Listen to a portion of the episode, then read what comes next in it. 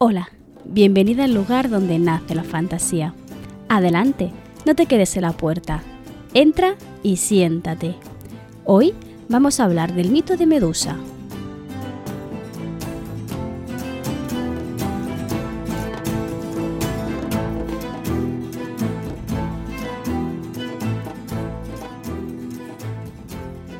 Hemos hablado ya de varios de los dioses más importantes del imaginario griego, básicamente Zeus y algunos de sus hermanos, entre ellos Poseidón. Cuando te hablé de él, te lo describí ¿no? como una especie de Zeus de los mares y de los océanos, no solo porque fuera el señor de los mares, sino también por lo que respecta a su relación con el sexo femenino y eh, todas las parejas extramatrimoniales ¿no? que tuvo, así como su forma de, entre comillas y muchas comillas, conquistar a las mujeres principalmente.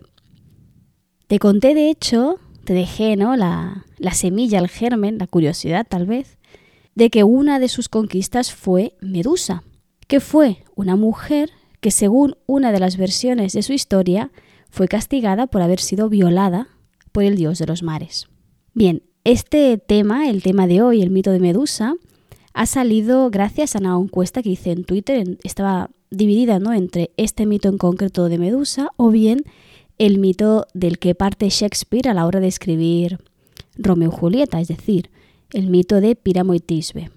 Si te gustaría participar también en estas encuestas y ayudarme a decidir los siguientes capítulos, puedes seguirme por Twitter, que es arroba Tatiana Herrero barra baja. Pero bien, hoy vengo a hablarte de Medusa quién fue Medusa y qué importancia tuvo la mitología grecorromana. Es un poco triste, la verdad, porque su importancia para toda la historia mitológica viene principalmente después de haber sido asesinada, ¿vale? Como ya veremos. De todas formas, se trata de un personaje que a mí personalmente me gusta mucho porque aparte de la tragedia que supone el que te castiguen por haber sido violada, ¿no? Es un personaje con mucha fuerza y que podría valer muy bien para trabajar un retelling. Pero bueno, no me adelanto, vamos a ir por el principio, ¿no? Te voy a explicar primero dos versiones que explican el origen de, Medusa, una que podríamos decir más clásica y otra un poquito más moderna. Más moderna, pero ambas ambientadas ¿no? en la Grecia antigua. Y por último, te voy a hablar de la importancia de este personaje en nuestro imaginario y qué podemos aprovechar si escribimos o si creamos historias o contamos cuentos de este personaje para crear historias también muy llamativas. Bien, la primera explicación sobre el origen de Medusa es que forma parte de los hijos monstruosos de dos titanes, que son Forsis y Ceto. Sé que no te suenan de nada, ¿vale? Los titanes son personajes que han quedado totalmente a la sombra, ¿no? Frente a sus hermanastros o hijastros, depende. Bueno, sabes que hay mucho lío ahí entre hijos con padres y hermanos entre hermanos, ¿vale? El caso es que Forsis es hijo del titán del mar, considerado un hijo del mar, ¿vale? Y Ceto, que es también su hermana, que es una, una, titánide, pero que siempre se la describe y se la representa como una especie de monstruo marino, parecido a una especie de sirena escamosa, pero no es bien bien una sirena, ¿vale? Ceto y Forcis, ¿no? Engendraron toda una familia monstruosa, eh, entre las que destacan las grayas y las gorgonas, que ambas están muy relacionadas en el imaginario griego. Tienen más hijos, ¿vale? Por ejemplo, la quimera, y todos son monstruos, sin más. Pero hoy te voy a hablar concretamente de grayas y gorgonas. Es posible que te cuente qué es una quimera cuando hablemos de personajes que se encuentran con quimeras, ¿vale? O sea, no lo descarto. Vamos a empezar por las grayas, que son las más sencillas o que tienen una historia mucho más simple porque solo aparecen en un par de mitos muy concretos y la mayoría de las veces, relacionados o bien con Medusa o bien con Perseo. Que de hecho te hablé de Perseo en uno de los primeros capítulos. Si tiras para abajo seguro que lo encuentras. Grayas en griego significa literalmente viejas. Sin embargo, en la literatura clásica no encontramos referencias que se las describan como ancianas, sino todo al contrario, hablan de ellas como de, de mejillas sonrosadas que nos hacen pensar de que no eran viejas realmente, sino que eran jóvenes. Es más, tenemos alguna que otra mm, referencia a que habían nacido con el pelo ya canoso. Así que tal vez por esto reciben el nombre ¿no? de, de grayas, que quieren decir ancianas. A pesar de que nos hace referencia a esto en la literatura más clásica, sí que es cierto que en la posterioridad siempre se les han dibujado, representado de forma como, como tres ancianas viejas y decrépitas. Digo tres, pero originalmente eran dos hermanas solo, que se llamaban Penfredo y Enio, pero que con el tiempo se añadió una tercera, que depende de la versión se llamaba Odino o Perso. ¿Qué es lo más curioso de estos personajes mitológicos? Bien, que eran eh, esto, tres hermanas, dos o tres hermanas, no depende del momento en el que quieras buscar esta referencia, que compartían un único ojo y un único diente entre las tres, que iban compartiendo para poder ver y comer. Seguro que esta imagen de tres ancianas decrépitas con un solo diente y un solo ojo te ha venido enseguida la imagen de las de las tejedoras de la película de Hércules. Pero cuidado, ¿vale? Para empezar, Hércules no puede entenderse como ninguna referencia a la mitología eh, jamás de los jamases, ¿vale? Ya si eso haré un capítulo concreto, tendré que reverme Hércules, aunque es algo que voy a hacer sufriendo mucho por cómo maltratan la mitología en la película de Hércules de Disney, ¿vale? Pero se nos ha explicado ¿no? una historia en Hércules muy concreta y aparecen personajes que no se corresponden realmente con lo que eran en Grecia. Entonces, estas tres mujeres que lo que hacen es hilar el destino, que cortan ¿no? Eh, los hilos de las vidas, no son las grayas, son las moiras, ¿vale? Son dos personajes o dos criaturas totalmente diferentes con funciones diferentes. Las grayas tienen como misión o como función hacer de centinelas de las gorgonas. Y lo que hacían eran protegerlas para garantizar que, estuvieran bien, que estuvieran vivas y que gozaran de, yo qué sé, pues de buena salud. Entonces, eh, generalmente eh, siempre se las ubica en, un espacio cercano. A ver, recuerda que la mitología griega, dónde está qué, depende de quien te lo cuente, ¿no? Recuerda que si yo soy ateniense, voy a decir que están cerca de Atenas para dar más importancia a mi ciudad. Si soy de Esparta, voy a decir que está cerca de Esparta, ¿no? Para darle más importancia. Entonces, cada autor cada texto, eh, a ver, no cada, pero sí que es cierto que hay como un montón de ubicaciones distintas sobre dónde se encontraban las grayas y las gorgonas, que vivían más o menos juntas. La versión así más general es que vivían en mitad del océano. Algunos dicen al este, otros dicen al norte. Bueno, ¿vale? En mitad del océano, sin más. Y tenían esto, las grayas, la misión de proteger a sus hermanas. De hecho, eh, emplean su único ojo para vigilar si venían intrusos. No es que sea una de las estrategias más buenas mm, poner como centinelas a tres ancianas que entre las tres solo juntan un solo ojo, ¿no? Pero bueno, cosas de la mitología. Si recuerdas el capítulo que te expliqué, la historia de Perseo, Perseo va a buscar a las gorgonas porque ha prometido traer la cabeza de una de ellas. Y para llegar al hogar de Medusa y sus hermanas, ¿no? tendrá que engañar a las, a las grayas. De esta forma lo que hace, en muchas versiones lo que hace es quitarles el ojo y o el diente para chantajearlas. Y así de esta forma encontrar dónde se encuentran las eh, gorgonas. Es muy triste, pero es la única función que tienen las grayas en la literatura grecolatina. Pero sí que son personajes muy curiosos, ¿no? Por la forma, por el hecho de que compartan ojos un ojo y un diente, ¿no? Que, ha dado pie a varias representaciones, especialmente pictóricas, ¿no? de estos tres personajes. Por lo tanto, como he dicho, protegían a sus hermanas, las gorgonas. ¿Y quiénes eran las gorgonas? Bien, eran tres hermanas, Esteno, Euríale y Medusa.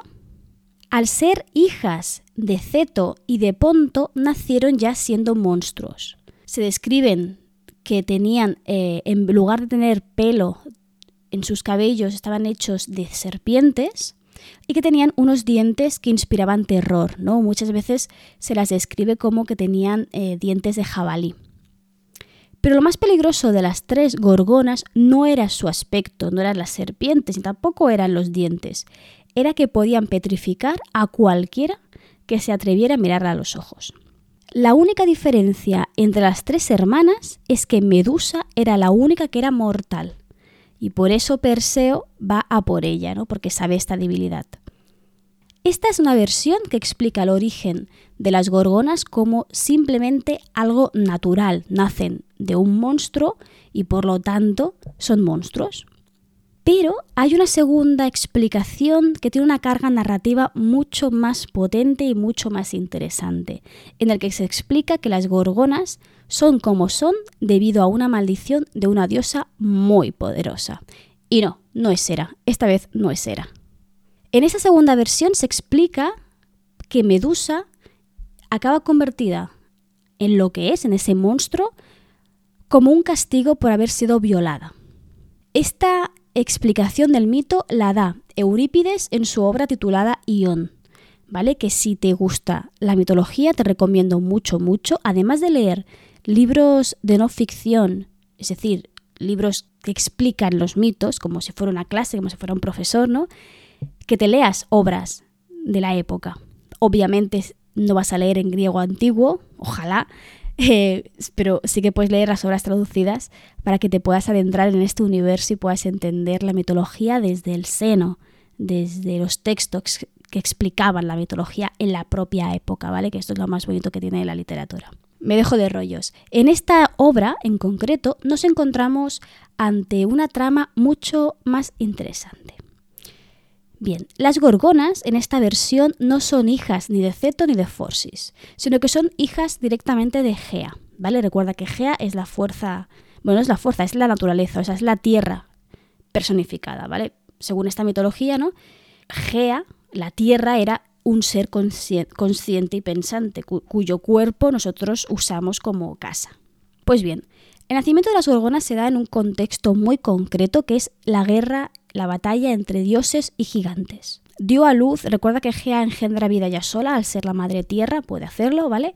Dio a luz a las gorgonas, ¿vale? Para ofrecerlas como eh, ayuda a los gigantes, que también eran hijos de Gea. Aquí también comparte la, característica de que Medusa es eh, mortal, a diferencia de sus dos hermanas.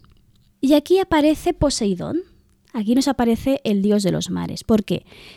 Medusa nació siendo mortal y además siendo extremadamente bella. Se la describen mm, en las metamorfosis de Ovidio como una doncella de cabellos de oro, que atraía las miradas, que era muy bonita, bla, bla, bla, ¿vale? Todos los tópicos que te puedes encontrar, pues así era Medusa. Bien, Poseidón, no, no voy a decir que se enamoró, porque lo que hizo fue encapricharse de, de Medusa y además también quería fastidiar a su sobrina Atenea. ¿Vale? Si recuerdas el podcast que te hablé, de Poseidón, eh, vimos como Poseidón y Atenea tienen una relación muy competitiva a la hora de adueñarse o tener el control de ciertas ciudades, ¿vale? Recuerda que compite contra Atenea y pierde varias veces. Así que lo que hizo fue seducir entre comillas, muchas comillas, y violar a Medusa no en cualquier sitio, sino en el mismo templo de la diosa Atenea. ¿Vale? Esto fue una afrenta enorme a la diosa, porque Atenea, además de ser la diosa de la sabiduría y la estrategia militar, también es la diosa o una de las muchas diosas que defendían la castidad.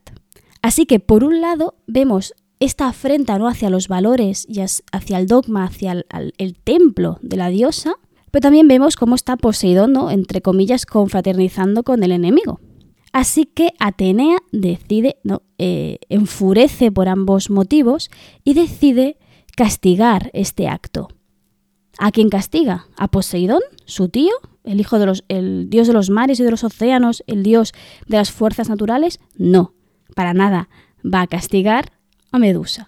Su castigo fue una maldición, una maldición horrible, ¿vale? La convirtió en un monstruo, su don más importante, ¿vale? Esto es un poco tirando a rancio, ¿vale? Pero su don, el don con el que había nacido Medusa, que era la belleza, esos cabellos de oro, fueron convertidos en serpientes.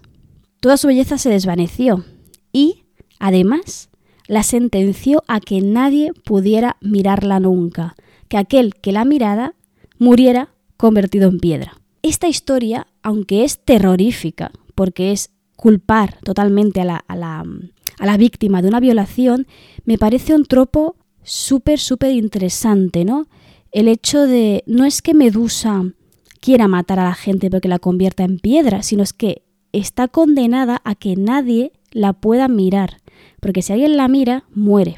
Es súper, súper interesante. Ah, por desgracia, Medusa está tratada en la mitología como un monstruo.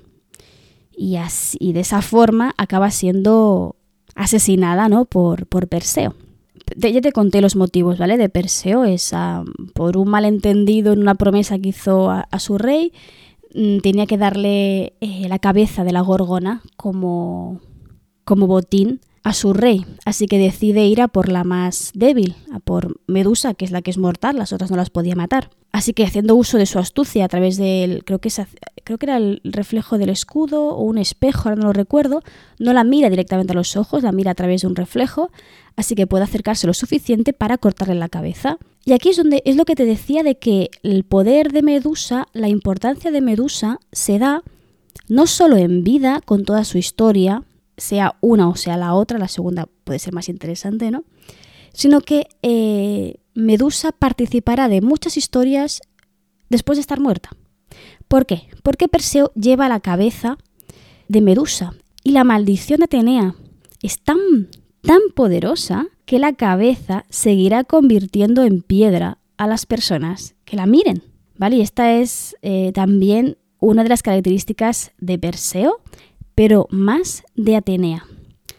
¿Vale? Aquí habían muchas versiones sobre cuál es la diosa que maldice a Medusa y digamos que la, versión más popular es que es Atenea. Lo que puede resultar un poco extraño siendo Atenea la diosa del raciocinio, ¿no? De, de, pensar las cosas antes de actuar, no dejarse llevar por los impulsos, que sea precisamente quien se deje llevar por los impulsos y condene a una víctima. Pero dentro de todo el universo mitológico griego es, tiene mucho sentido que sea Atenea quien condene a Medusa, porque el escudo de Atenea lleva la cabeza de Medusa. Perseo coloca la cabeza de Medusa en el escudo que le regala a Atenea y luego le devuelve el escudo.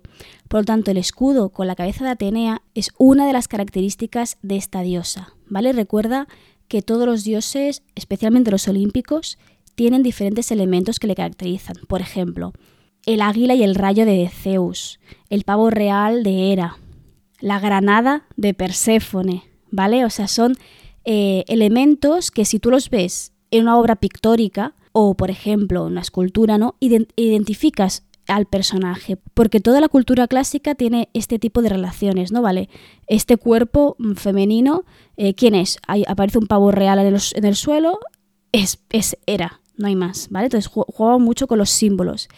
Y el hecho de que el escudo de Atenea sea símbolo de Atenea y lleve la cabeza de Medusa, es fácil, ¿no? Que se le dé esta, esta decisión.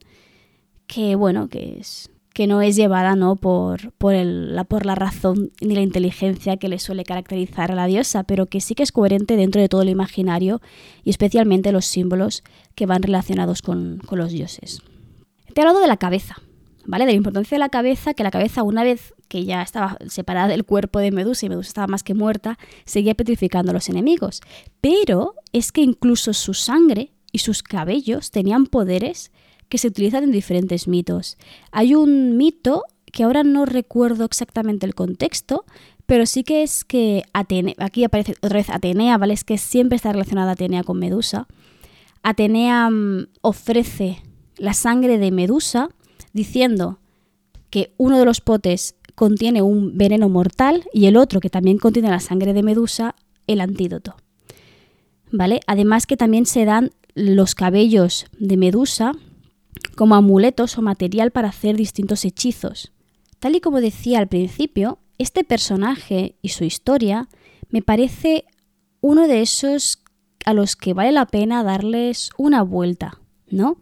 La mitología grecorromana está escrita desde hace mucho, mucho, muchísimo tiempo, ¿vale? Y sí que es cierto que muchos representan cuestiones que hoy en día siguen siendo importantes, como puede ser la curiosidad de Pandora que provoca ¿no? daño ¿no? Que esto se, se, relacionaría mucho con la curiosidad mató al gato. Y incluso hay otros mitos que nos enseñan ciertos valores y un código de conducta que puede ser más o menos válido en nuestra actualidad y en nuestra forma de entender el mundo, ¿no? Pero mm, la mayoría de mitos grecolatinos se corresponden a un momento y una forma de entender no solo el mundo, sino también las relaciones personales, así como la figura de la mujer principalmente, ¿sí? que ahora nos invitarían mucho, mucho, mucho a hacer una reflexión y sí, ajá, un retelling, un retelling, una reinterpretación, una relectura de estos mitos. Medusa me gusta, a pesar de todo lo que conlleve el hecho de que sea castigada por haber sido violada, ¿no? Cuando no debería caer el castigo en ella, sino en todo caso en Poseidón. Tampoco me gusta que, que acabe siendo considerado un monstruo al que matar como premio para un rey, ¿no? Como, como quien va a matar un dragón. Pero sí que tiene elementos muy, muy llamativos que nos podría venir muy bien para crear una historia. Ya sea porque seas escritora o porque te gusten contar cuentos, como a mí, ¿no? ya está. Yo creo que la forma más clásica de reinventar un mito como el de Medusa es darle voz a Medusa. Todas las historias relacionadas con este, esta criatura mitológica están desde el punto de vista o bien de la diosa que se siente que siente como una afrenta a lo que ha sucedido y que por lo tanto sale victimizada ella, la diosa, en lugar de la, de la real, la víctima real, o bien está desde el punto de vista de Perseo, del héroe que va a matarla porque la entiende como un monstruo, como un antagonista sin más. Pero me puede parecer, me, me parecería muy interesante explicar la historia de Medusa desde el punto de vista de Medusa, ¿no? De cómo nació como hija de Gea en una guerra en la que realmente pues no, le pincha, no, no le importaba un poco nada lo que sucediera, ¿no? Y que luego tuvo que adaptarse a una situación que le venía extremadamente grande, como puede ser no solo la violación de uno de los dioses más poderosos del Olimpo, sino el castigo que le impuso, la condena que le impuso Atenea. Y ya para rematar el hecho no, solo con el hecho de que tuviera que apartarse de todo el del mundo para no matar a la gente que, la mirara, ¿no? Que encima vinieran, ¿no? A acabar con su vida, como si no tuviera suficiente, ¿no? Ya con, su existencia así, con su condena así. No sé, creo que puede ser una, lectura muy interesante que nos ayudaría a, dar, a darnos cuenta de, de que los mitos necesitan una relectura, que no todo puede valer.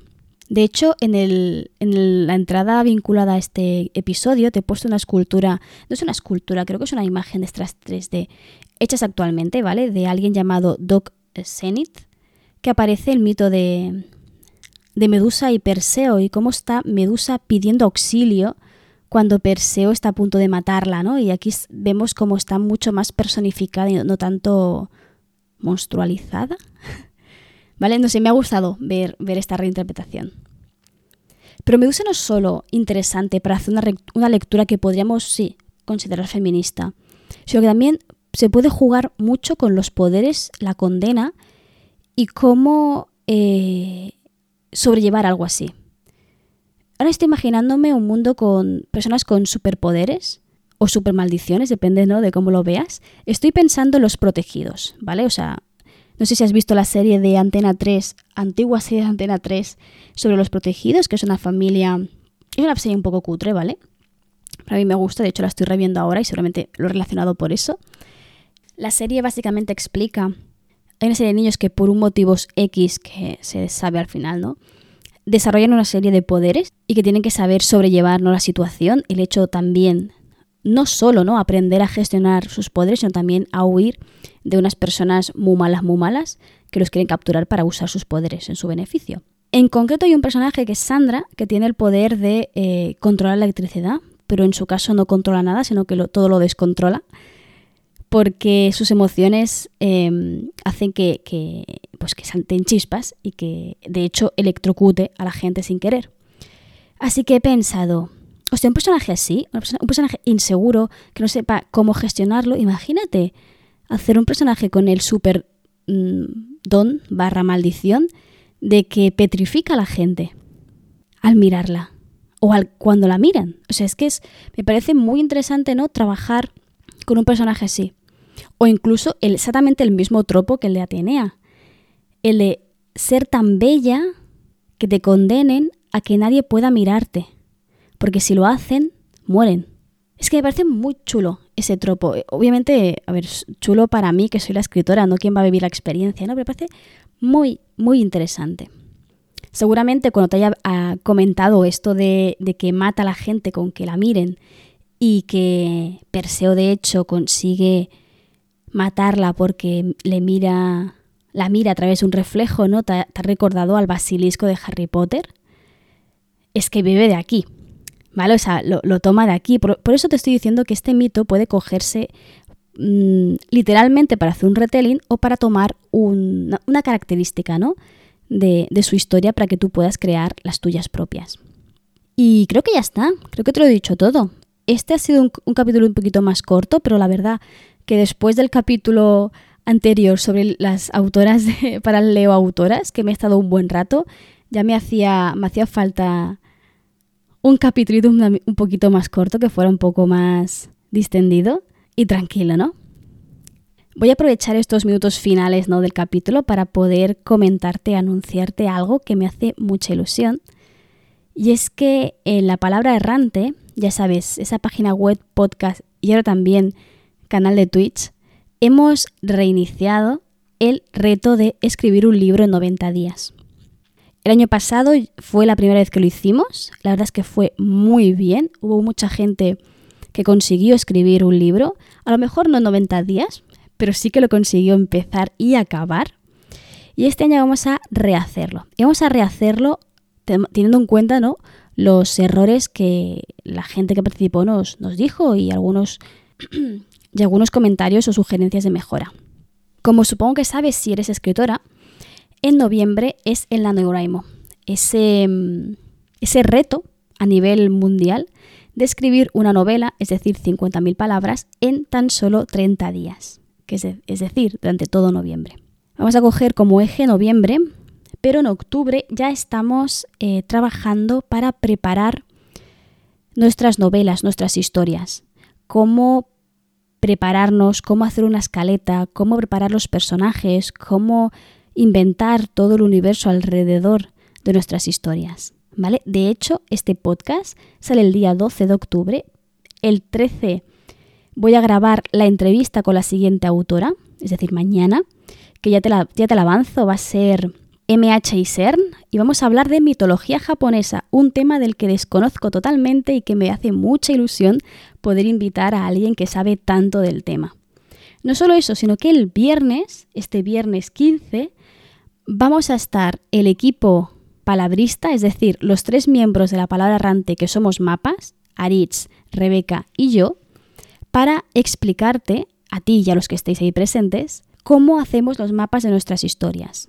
¿Por qué? Porque el término mapa generalmente se usa de forma general, valga la redundancia, pero es que en verdad engloba a muchos tipos de escritores, ¿vale? Rebeca es GPS 100%, Aritz, por ejemplo, es paisajista, por lo tanto combina un poco de mapa con un poco de brújula, y yo soy una, una escritora que me he autodenominado mapa, pero desobediente.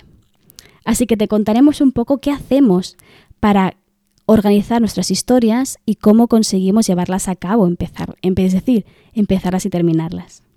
De hecho, si te quieres apuntar, pasa por la palabra errante o por el Twitter de la palabra errante, es arroba la palabra errant sin la E final, que podrás encontrar por ahí el formulario si quieres inscribirte en el reto, porque vamos a dividirnos en dos equipos, los errantes y los palabristas, es decir, los brújula y los mapa, y el equipo que, consiga acabar noviembre con más palabras escritas se va a llevar un premio, ¿vale? No puedo decir nada aún porque no sé si ya lo hemos dicho. Estoy grabando este podcast con un poco de antelación, así que no sé si está anunciado o no. Pero bueno, te recomiendo que le eches un vistazo a las redes de la palabra errante si te gustaría participar. De todas formas, este octubre yo voy a estar escaletando y voy a estar preparando mi novela y la que voy a escribir en noviembre. Y seguramente mucho, mucho de este proceso lo vaya a hacer en directo en Twitch, así que si quieres verme trabajar, nos vemos allí. Y ya está, ¿vale? Esto es todo por hoy. Voy a callarme ya, te voy a dejar tranquila. Espero que hayas disfrutado tanto como yo el, el mito que te he traído hoy. Y por último, pero no menos importante, te recuerdo que aquí, en este pequeño rinconcito de Internet, siempre, siempre, siempre vas a ser bienvenida.